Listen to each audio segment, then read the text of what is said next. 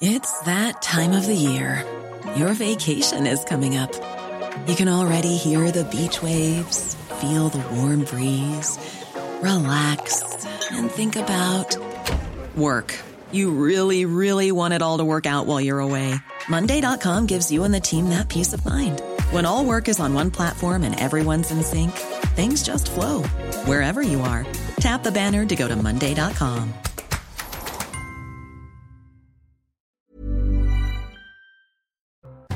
Bonjour, aujourd'hui dans la santé expliquée à ma fille, je répondrai aux questions de Sacha sur le manque de sommeil et ses répercussions sur notre santé. Et nous verrons à quel moment il faut s'en inquiéter.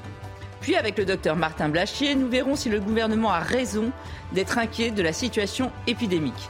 Il nous parlera ensuite de l'addiction aux paris sportifs qui explose. Et enfin, il nous dira pourquoi le grattage de langue est tendance en ce moment.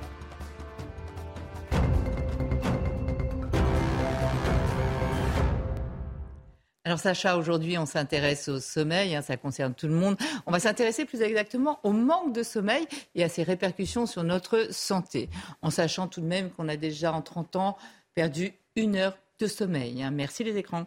Alors, avant de parler du manque de sommeil et des répercussions que ça peut avoir sur notre santé, est-ce que tu peux réexpliquer le sommeil? Qu'est-ce qui se passe quand on dort? Alors, le sommeil, plusieurs cycles dans le sommeil, plusieurs phases. Euh, on a trois à cinq cycles de sommeil par nuit. Ça dépend si on est un petit dormeur ou un gros dormeur. Chaque cycle, ça dure environ 90 minutes, une heure et demie. Chaque cycle est séparé du suivant par une période d'éveil très courte, mais euh, contrairement à ce que pensent certains, c'est pas parce que vous êtes réveillé dans la nuit que vous êtes que vous avez mal dormi. C'est tout à fait normal, normal d'avoir réveiller plusieurs fois. Voilà, plusieurs fois euh, dans la nuit. Alors comment ça se passe? On, compare toujours ça à un train parce qu'en fait, on parle de train du sommeil. Je vais t'expliquer pourquoi. Déjà, il y a l'endormissement. Ça paraît tout bête, mais quand vous sentez que vous commencez à avoir sommeil, les yeux qui piquent, commencez à bailler, etc., en fait, Là, il faudrait vite aller au lit parce qu'il ne faut pas rater le train du sommeil. Sinon, le suivant, il va arriver une heure et demie après, quoi. Ah, euh, tu vois, puisque c'est par cycle. Ah, c'est pour ça que c'est représenté par un. C'est pour ça que c'est représenté par un train. Ensuite, tu vois. Donc euh, tout ça, c'est un cycle. Ça, c'est un cycle. Et après, dans chaque cycle, il y a plusieurs types de sommeil.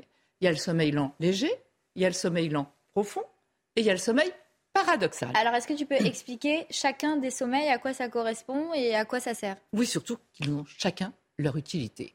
Alors, le sommeil lent léger, c'est en fait quand tout va se ralentir.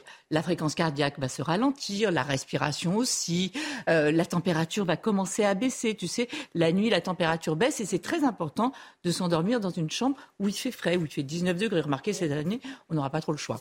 Euh, et en revanche, les sens sont toujours, eux, en éveil. Ce qui fait que pendant ce sommeil, s'il y a une porte qui claque, s'il y a un petit peu de bruit, s'il y a un petit peu de lumière, s'il y a quoi, tu vas te réveiller. C'est pour ça que ça s'appelle léger. Exactement. Ensuite, il y a le sommeil lent profond. Alors là, on peut dire que c'est la, la phase, si tu veux, de récupération, mais pour tout ce qui est physique. Euh, ça va permettre, tu sais, tu, dépenses moins d'oxygène hein, quand tu dors, mais en revanche, tout, ton corps va travailler, va, va refaire de l'énergie, va aller refaire de recharger les batteries. Tu vas avoir de la régénération des cellules, mais aussi des tissus. Euh, la peau, on a une plus belle peau quand on a bien dormi. Cicatrisation, régulation des hormones, hormones de croissance, hormones du poids, renforcement de l'immunité. Nos défenses immunitaires se consolident pendant le sommeil et c'est très important. Et là, évidemment, on n'en a mis que quelques-unes. Ce qu'il faut retenir, c'est que c'est plutôt tout ce qui est physique. Ensuite, le sommeil paradoxal, lui, c'est plutôt tout ce qui est psychique. Et pourquoi ça s'appelle sommeil paradoxal déjà? Parce qu'en fait, pendant cette phase de sommeil, euh, ton corps, lui, il est complètement amorphe. Euh, c'est pendant cette phase, si vous prenez une petite fille ou un petit garçon d'ailleurs de deux ou trois ans et que vous avez l'impression qu'il pèse une tonne, c'est parce qu'il est, il, ou elle est en phase de sommeil euh, paradoxal où là vraiment tous les muscles. Donc rien. En revanche, le cerveau, ah, c'est pour ça paradoxal. Voilà, paradoxal, avec les yeux qui, bougent dans tous les sens et tout. Là, c'est toute la récupération psychique. C'est là, tu sais, toute la journée, il y a plein d'infos. On est sur un plateau, on est habillé comme ça, il fait beau, il fait pas beau, enfin, plein d'infos toute la journée eh bien, c'est pendant cette phase-là que le cerveau va faire le tri, va garder ce qui est important, ce qu'il faut mémoriser, euh, va éliminer ce qu'il ne faut pas garder, etc. C'est là aussi la phase d'apprentissage. Tu sais, on a besoin de bien dormir pour bien apprendre. Euh, la gestion des émotions. il y a aussi des renforcements des connexions euh, entre chaque neurone, tu sais, les synapses. Enfin voilà, c'est pendant cette phase-là qui est essentiel, tout ce qui est euh, psychique. Donc tous ceux qui pensent que dormir c'est une perte de temps, c'est pas vraiment le cas. Si toutes ces fonctions-là se passent quand on dort, c'est que c'est important. Non, mais ça, c'est essentiel de, bien préciser à quel point il est important de, de dormir. C'est-à-dire pour avoir une belle qualité de vie et une longue durée de vie, il faut de, longues nuits, de bonnes nuits, de bonnes nuits récupératrices. Quand on pense que 13% des 25-45 ans considèrent que dormir est une perte de temps, c'est absolument fou. On ne peut pas passer une bonne journée si on n'a pas passé une bonne nuit. On ne peut pas grandir, puisqu'il y a l'hormone de croissance euh, pour les enfants. Quand on dit hormone de croissance, elle s'occupe aussi de toutes les cellules. C'est pas que pour les enfants, c'est aussi. C'est pas que pour la taille. Hein. C'est croissance à tous les niveaux. voilà. Il y a plein de choses qui se passent pendant le sommeil, donc c'est absolument essentiel. Et tu as parlé justement de bonne nuit, de longue nuit. Alors, est-ce qu'il y a une durée idéale pour une nuit euh, parfaite où on, récupère euh, parfaitement bien, etc. On peut dire qu'on n'est pas tous égaux. Euh, oui, on n'a pas tous les mêmes Après, ça dépend de l'âge aussi. Alors, une moyenne. Et c'est pas pour rien que les petits, il faut qu'ils dorment 17 à 18 heures par nuit. Hein. C'est justement pour se construire, pour grandir, pour faire tous les tissus, les organes, etc. Bref. et La durée idéale. Il y a des petits dormeurs, 5%, qui peuvent se contenter de 5 heures de sommeil par nuit et qui sont très bien la journée. Parce qu'en fait, tu sais que tu n'as pas assez de sommeil quand tu n'es pas bien la journée. Quoi. Hein. Après, il y a les gros dormeurs, eux, il leur faut 9 heures. Ils sont à peu près 15% de la population. Et on va dire qu'en moyenne, c'est à peu près 7 heures de sommeil pour faire une bonne nuit. Donc ça, c'est important. D'ailleurs, si vous voulez savoir hein, quel est votre besoin en sommeil, mhm. il y a un petit truc tout bête à faire. C'est quand vous arrivez en vacances, enfin, non, pas quand vous arrivez en vacances. La deuxième semaine, parce que la première semaine, eh, il faut récupérer. récupère toute la fatigue. Mais la deuxième semaine, quand vous êtes en vacances, ne mettez pas de réveil, rien, et voyez quelle est la quantité de mm. sommeil dont vous avez besoin pour être bien la journée. Pas fatigué en se réveillant, pas, fatigué, pas somnolent la journée. Et comme ça, vous saurez euh, si vous, quelle est la durée de sommeil idéale pour vous. Et pour les personnes qui n'ont pas eu le temps ou pas réussi à faire une nuit complète, est-ce qu'ils peuvent faire une sieste la journée et si oui, de combien de temps? Parce qu'on dit qu'il ne faut pas faire plus de 15 minutes. Il y en a d'autres qui disent, hmm. moi, je fais une sieste d'une heure et je récupère. C'est quoi la durée idéale d'une sieste? Alors, il y a beaucoup de choses qui sont dites pour, sur la sieste. Hein. Euh, c'est vrai que la tendance, c'est de... Il y en a qui font des siestes flash. Les siestes de 15 minutes, c'est... Alors, 15 minutes, c'est très bien quand vous avez passé une bonne nuit. Faire ah. une sieste de 15 minutes, non seulement c'est bien, mais il ne faut pas dépasser ces 15 minutes. Parce que sinon, tu rentres après dans une phase de sommeil. Et quand tu vas te réveiller en plein sommeil lent profond ou paradoxal, tu vas être un peu dans le pâté. Mm. Alors que si, en revanche, si tu n'as si tu as été obligé de te réveiller à 4 heures du matin. Et que tu n'as pas fait ton, sommeil euh, voilà, la nuit complète. Si tu n'as pas eu tous les cycles nécessaires, là, en revanche, vous pouvez faire une sieste de 1 heure et demie pour rattraper justement euh, un, cycle complet, tu vois, pour bien récupérer aussi bien physiquement que psychiquement. Et du coup, quand on n'a pas assez dormi la nuit et pas fait de sieste, et du coup qu'on n'a pas récupéré, qu'il ne s'est pas passé toutes les fonctions dont on a mm. parlé tout à l'heure, est-ce que en plus ça a d'autres conséquences sur la santé. Donc, on sait déjà que ça a permis, ça n'a pas permis de récupérer physiquement ni psychiquement, mm. mais en plus, est-ce que ça peut entraîner des, je sais pas, des maladies ou d'autres conséquences? Le manque de sommeil, c'est non négociable, quoi. C'est, enfin, je veux dire, c'est pas, pas le manque de sommeil, c'est le sommeil, vraiment, le sommeil, c'est non négociable. On a besoin vraiment de dormir, c'est vital, hein. Sinon, tu meurs. Hein. on a fait des expériences quand on prive les gens de sommeil, ils meurent. Hein. C'est une torture terrible. Enfin, au, bout d'un, certain. Voilà. On va commencer par les principaux symptômes. En fait, tu t'aperçois que tu as, on parle réellement de problèmes de sommeil quand pendant trois nuits par semaine, tu as, été, tu as eu l'impression de mal dormir parce que tu as été très mal dans la journée. Euh, et ça pendant trois euh, mois. Moi, je conseille de ne pas attendre euh, de, les trois mois. Je pense que c'est mieux de consulter assez rapidement si on sent qu'effectivement on est fatigué la journée, etc. Donc les principaux symptômes. Fatigué la journée, c'est quand même pas normal de se réveiller, d'être fatigué. Fatigué, somnolence, tu te poses sur un canapé, tu dors, etc. Des troubles de l'humeur, quand on dort mal, on est de mauvaise humeur, on est irritable, on est énervé. Des troubles de l'attention, c'est ce qui fait aussi qu'il y a beaucoup d'accidents de travail, euh, quand il y a du manque eh de sommeil, etc. Qui est moins vigilant. Bien sûr. Euh, une dérégulation de la température. Souvent, quand tu as mal dormi, pas assez, mal, etc., tu as froid. Parce qu'en fait, c'est pendant la nuit, la température, elle baisse, et c'est là que se passe la régulation de la température. Donc là, c'est complètement dérégulé. À ton corps, il n'arrive pas à se remettre. Et après, il y a plein d'autres conséquences. On va avoir des conséquences un peu plus importantes encore. Euh, Avec un plus grand manque de sommeil? Oui, ou, plus longtemps, ou plus grand manque. Tu sais, tout à l'heure, on a parlé de tout ce qui se passait pendant la nuit. Pendant la nuit, notre tension baisse, elle diminue, la tension. Or, quand on n'a pas bien dormi, ou pas assez, ou mal, il va y avoir une dérégulation de la tension avec des hypertensions. Euh, des hypertensions au début nocturnes et ensuite toute la journée, enfin sur les 24 heures. Des maladies cardio une augmentation des maladies cardiovasculaires, une augmentation du surpoids et de l'obésité. Pourquoi? Parce que c'est pendant la nuit que sont régulées aussi de nombreuses hormones, thyroïdes et autres, mais aussi l'hormone qui régule le poids. Tu sais, pour le poids, il y a soit hormone de l'appétit et hormone de la satiété. Et la nuit, comme le corps humain est une merveille, euh, l'hormone de l'appétit diminue pour qu'on ne se réveille pas la nuit pour manger. Et l'hormone de la satiété augmente, pour qu'on n'ait pas faim. Donc tout ça s'équilibre. Mais quand tu dors pas bien, c'est l'inverse. C'est-à-dire qu'en fait, il n'y a pas cette régulation. Ah et donc, c'est l'hormone de l'appétit qui est plus élevée. Et donc, tu manges et non seulement on prend du poids, mais en plus, on va toujours vers le gras et le sucré quand on manque de sommeil. D'ailleurs, la première question à poser à quelqu'un qui a des problèmes de poids, c'est comment dormez-vous? Et comme ça, on va pouvoir comprendre. et, donc, toutes les conséquences que ça a, euh, l'obésité, l'hypertension, etc. Sur les maladies cardiovasculaires surtout. Une augmentation de la sensibilité à la douleur. On s'est aperçu que les personnes qui dormaient mal étaient beaucoup plus sensibles à la douleur. Une baisse de l'immunité, puisqu'on l'a dit tout à l'heure, c'est pendant la nuit que ton immunité se consolide, se fabrique, les cellules, etc. Une augmentation. D'ailleurs, on avait même fait une étude qui montrait qu'il vaudrait mieux opérer euh, les gens la nuit. ça, c'était pour la cicatrisation. Pardon. Euh, une augmentation du risque de cancer. Là aussi, on a montré, tu sais, on développe en permanence plein de cellules cancéreuses toute la journée. Euh, et on a des cellules qu'on appelle des cellules tueuses de l'immunité qui sont là pour nous en débarrasser. Hein. C'est un phénomène normal. Eh bien, quand on dort mal, il y a une diminution de 70% de ces cellules qui, normalement, devraient nous, débarrasser des, cellules cancéreuses. Enfin, tu le vois, donc, euh, et, et puis après, il y a bien sûr, pardon, les, les accidents de travail, les accidents au volant. Bah, la baisse de la vigilance, ça entraîne la baisse de, voilà, la baisse de la vigilance entraîne tout ça. Et avec quand même un accident sur dix est dû quand même au manque de sommeil. Hein.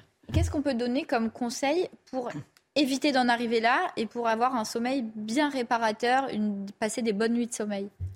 Il faut déjà se poser les bonnes questions au tout début. Déjà savoir euh, bah, si on est fatigué la journée, c'est qu'on a un problème de sommeil quand même. Hein. Mais après, se demander si c'est si on n'a pas un problème de douleur, tout simplement. Euh, quand on a mal partout, on ne peut pas dormir. Si on n'a pas un problème d'apnée, tu sais, les pauses respiratoires pendant la nuit, auquel cas il faut conseiller, consulter un ORL qui va euh, vous examiner et essayer de déterminer si vous en avez ou pas. Mhm. Parce que ça, après, toute la journée, tu dors. Hein, tu es somnolent toute la journée quand tu te réveilles la nuit tout le temps. Euh, s'il n'y a pas un problème de stress, très bien, tout, ça. Et après, on va essayer de, gérer. En fait, ce qu'il faut comprendre, c'est qu'une bonne nuit, ça prépare la journée.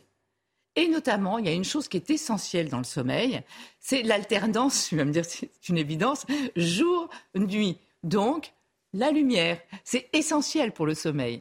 Donc, puisque tu sais que euh, le soir, quand l'obscurité arrive, euh, ça fait sécréter l'hormone du sommeil qui s'appelle la mélatonine. Ah et en revanche, quand le jour arrive, ça arrête, ça est pour dormir la nuit et être réveillé Exactement. le. D'accord. et donc, ce qui est bien, c'est toute la journée être au maximum euh, à la lumière naturelle. Comme ça, le soir, vous sécréterez plus facilement de la mélatonine. Elle sera bloquée toute la journée et le soir, elle sera bien sécrétée. Après, la meilleure amie du sommeil, c'est la régularité. Donc, désolé, oui, je sais que c'est pas facile, mais il faut, il faudrait même arriver à se coucher à peu près à la même heure le week-end. Je sais que c'est peine perdue, mais je le dis quand même. Euh, la durée, respecter toujours la bonne durée. Les conseils qu'on peut faire. voilà. Après, il y a toutes les règles hygiéno-diététiques, euh, être actif la journée. Si tu restes toute la journée sur ton canapé, tu dormiras moins bien le soir. Euh, bien manger. si tu fais un repas trop gras, trop arrosé le soir, tu auras du mal à dormir. pas de café, pas d'excitant, etc.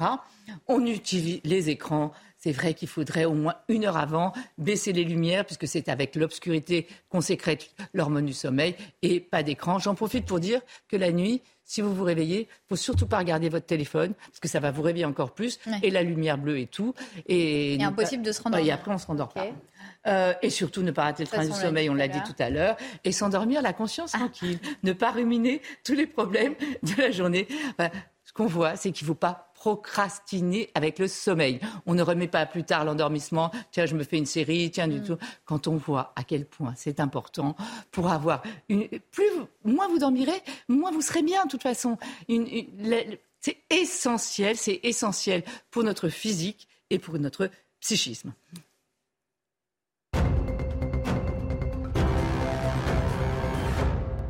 Docteur Martin Blacher, bienvenue. Je rappelle que vous êtes médecin de santé publique, épidémiologiste. Alors ça y est, on le sent, hein, le gouvernement est inquiet, hein, surtout à l'arrivée euh, des fêtes, avec euh, la triple épidémie dont nous parlons depuis plusieurs jours. Euh, d'ailleurs, Madame Elisabeth Borne a lancé un appel. On l'écoute. Je lance un appel solennel. Respectons les gestes barrières. Portons le masque dès que nous sommes avec des personnes fragiles ou dans des zones de promiscuité comme les transports en commun. Ce sont des petits gestes qui sauvent des vies. Nous le savons, ils sont décisifs pour faire reculer l'épidémie. Alors, a-t-elle raison? Doit-on être inquiet? En tout cas, il y a une inquiétude dans les milieux de santé, je pense au gouvernement, sur l'approche euh, des fêtes de fin d'année. Euh, il y a plein de difficultés qui s'amoncellent. D'abord, il y a une reprise Covid vigoureuse. Et on pense que la reprise Covid va être importante euh, à l'arrivée de ces mois assez froids de, de novembre et de décembre. Et on s'attend à ce qu'il y ait une vraie pression sur les services de soins intensifs et sur l'hospitalisation euh, d'ici les, les, fêtes de Noël. On pourrait arriver à des pics en réanimation qui sont des pics qu'on n'avait pas vus depuis euh, mars, février 2022 ah lors de la première vague Omicron. Donc effectivement, on va revenir dans des situations qu'on n'avait pas vues depuis plusieurs mois. Donc ça, c'est un premier sujet d'inquiétude. Ces pics en réanimation, c'est à cause du manque de vaccination des personnes cibles, des personnes âgées? En partie, en partie, c'est vrai qu'en France, on a environ 40% des gens euh, de plus de 65, plus de 75 ans qui sont vaccinés avec ce deuxième rappel. Et le moins vous avez de personnes vaccinées avec ce deuxième rappel dans cette tranche d'âge, le plus vous allez avoir de pression sur les services de réanimation. Il y a déjà une pression qui est en train de monter, les médecins le sentent. Donc effectivement, on risque d'avoir une tension. Et puis on connaît ces vagues de Covid, c'est-à-dire que c'est une tension qui est exponentielle. Au début, les gens regardent ça un peu par l'expectative, et puis plus on voit le nombre de patients monter, vos prévisions sont assez. On se euh, demande, euh, voilà. Donc là, je pense que ça va monter un petit peu haut et que ça va créer des tensions. La deuxième inquiétude, c'est les premiers signes de la grippe. Donc on ne peut pas dire qu'on soit encore dans une vague foudroyante grippale. Pré-épidémique. Pré-épidémique, voilà. On ne sait pas exactement ce que cette vague de grippe euh, va donner en même temps qu'une vague Covid. C'est des choses qu'on a assez peu vues, qui sont assez peu décrites. Il y a une incertitude autour de cette vague grippale et on a une vaccination grippale qui ne prend pas cette mm. année. Les gens ne vont pas faire la vaccination grippale, donc on, laisse, on lance un double appel sur évidemment la vaccination Covid et la vaccination grippale avant le 10 mm. décembre, car je rappelle qu'il faut 15 jours pour que la vaccination soit efficace. Donc si vous voulez pouvoir passer des fêtes en famille, tranquille, avec les plus âgés, faites ces vaccinations. Je parle évidemment des, gens qui sont concernés. Et sur le masque, vous êtes d'accord aussi? Sur le masque, moi ce que je dis, c'est que le masque n'empêchera pas cette vague épidémique. Donc comporte un masque, oui. Mais pour moi, là, d'abord, c'est le rappel vaccinal, éventuellement les traitements précoces qui permettent d'atténuer euh, qu'on a les premiers signes. Le masque, il ne faut pas croire que le masque de le porter dans les transports va complètement changer la vague épidémique vous pourrez quand même l'attraper. Donc le plus important, c'est de vous protéger au cas où vous attrapiez ce virus. On surveille ça de près. On surveille ça de près. Euh, autre sujet, donc, les, les, paris sportifs qui explosent. Ça, à la limite, on s'en moque un peu, mais c'est surtout l'addiction au paris sportif Alors là, qui explose aussi. Effectivement, ça concerne une autre partie de la population. Hein. ça concerne euh, essentiellement les jeunes hommes entre 18 et 25 ans. Et il y a un phénomène de paris sportif. 50% euh, ont entre 18 et 25 ans. Exactement. Même euh, quasiment 70% sont des jeunes hommes d'entre 18 et 25 ans. Et surtout, ils dépensent chaque mois une somme qui est de 240 euros. Donc c'est des sommes qui sont considérables et ça concerne plus de 3 millions de personnes. On estime que c'est sur 3 millions de personnes, il y a plus d'un million de mm. personnes qui auront des problèmes à cause de ces paris sportifs. Les problèmes, ce sont lesquels? Le problème, c'est qu'il y a une addiction, c'est-à-dire qu'on ne peut plus s'arrêter, on n'arrive plus à contrôler ce phénomène de, de jeu en ligne, on devient dépendant. Et qu'est-ce qui se passe? On se surendette, on se surendette et on détruit sa vie. Parce que un surendettement à cet âge-là, mm. bah, c'est toutes les étapes successives de la vie que, que vous, euh, que vous rendez Mais il n'y a pas que le problème financier, il y a aussi le problème, c'est qu'après vous êtes obsédé, vous ne pensez qu'à ça, votre vie sociale, euh, voilà, c'est toute la journée, c'est du matin au soir, etc. Vous, vous, êtes totalement obsédé. Après, il faut vous refaire. Euh... Et, non, mais c'est exactement ça. C'est-à-dire que c'est toutes les addictions, c'est que ça finit par prendre toute la place dans votre vie, donc ça détruit tout ce qui n'est pas euh, cette, euh, cette addiction. Et tant que vous ne vous êtes pas sevré de cette addiction, et eh ben en fait vous, vous détruisez toutes vos composantes sociales. Ça peut être la vie personnelle, parce que quand votre compagne ou vos parents se rendent compte que vous êtes endetté de 30, 40 000 euros pour faire des paris en ligne, ça vous crée un certain nombre de problèmes. Ça peut être votre vie professionnelle, puis ça peut être votre cercle amical. Donc c'est pas quelque chose à prendre à la légère. Il faut faire attention. Et vu l'explosion du phénomène, effectivement, d'ailleurs les pouvoirs publics s'en inquiètent puisqu'ils font des campagnes de communication autour de ça. Oui, c'est très important. la campagne, c'est parier, c'est pas rien. Euh, effectivement, c'est pas rien. Ça peut avoir des conséquences et on tombe la santé. vite dans l'addiction, c'est-à-dire qu'on croit qu'on contrôle, mais en fait on contrôle déjà plus. Il va falloir faire un vrai effort, exactement, pour pouvoir euh, retrouver une vie normale après. Donc essayez vraiment de déjà sentir, parce que c'est dès le début qu'il faut s'en préoccuper. On est très très vite accroché et donc euh, il faut vraiment se contrôler ou ne pas faire de paris Il y en a 15 sur 100 qui basculent vers l'addiction, donc il faut vraiment... Absolument, absolument, c'est ça.